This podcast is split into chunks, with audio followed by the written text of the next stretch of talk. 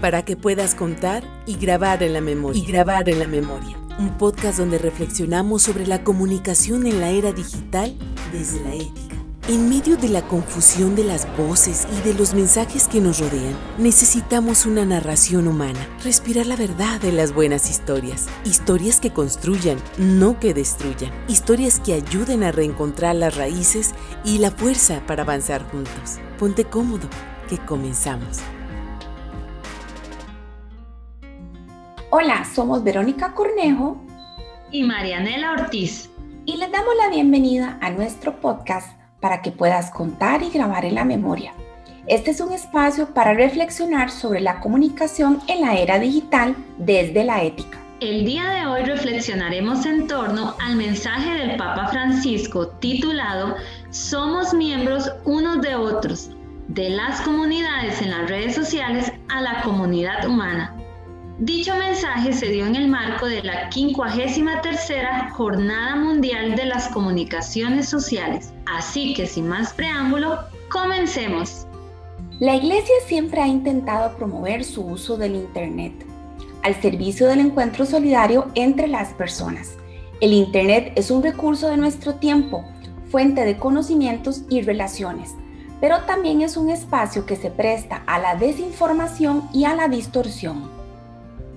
Las redes sociales sirven para que estemos más en contacto con otros, pero también se prestan para ejercer manipulación de datos personales con el fin de obtener ventajas políticas y económicas, dejando de lado el respeto a la persona y a sus derechos.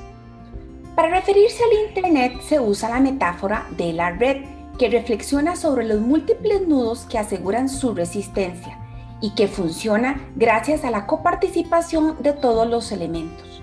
Por otro lado, la metáfora de la red hace referencia al concepto de comunidad, la cual será fuerte en la medida en que exista cohesión, solidaridad, confianza y objetivos comunes. La, la, comunidad vista como red requiere escucha recíproca y diálogo basado en el uso responsable del lenguaje. En la actualidad, las redes sociales no son sinónimo de comunidad, sino que son agrupaciones que giran en torno a ciertos intereses y están en función de la contraposición frente al que no pertenece al grupo, centrándose en lo que divide y no en lo que une, creando espacios de odio y narcisismo. La red puede favorecer el encuentro con los demás pero también puede potenciar el autoaislamiento. Los jóvenes se han convertido en ermitaños sociales, se han apartado de la sociedad, aunque creen ser muy sociales en la red. Es responsabilidad de todos favorecer el uso positivo de la tecnología. San Pablo, en el texto bíblico, usa la metáfora del cuerpo y sus miembros para hablar de la relación de reciprocidad entre las personas y exhorta a abandonar la mentira y a decir la verdad. La verdad se revela en la comunión, mientras que la mentira es el rechazo egoísta de no querer donarse a los demás. En torno a esta metáfora, reflexionamos sobre nuestra identidad fundada en la comunión y la alteridad. Como cristianos, nos reconocemos miembros de un cuerpo que tiene a Cristo como cabeza. No vemos a las personas como competencia, sino como personas.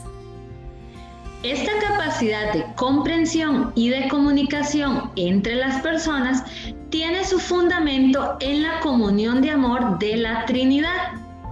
Dios mm, es amor, por tanto es comunión y comunicación.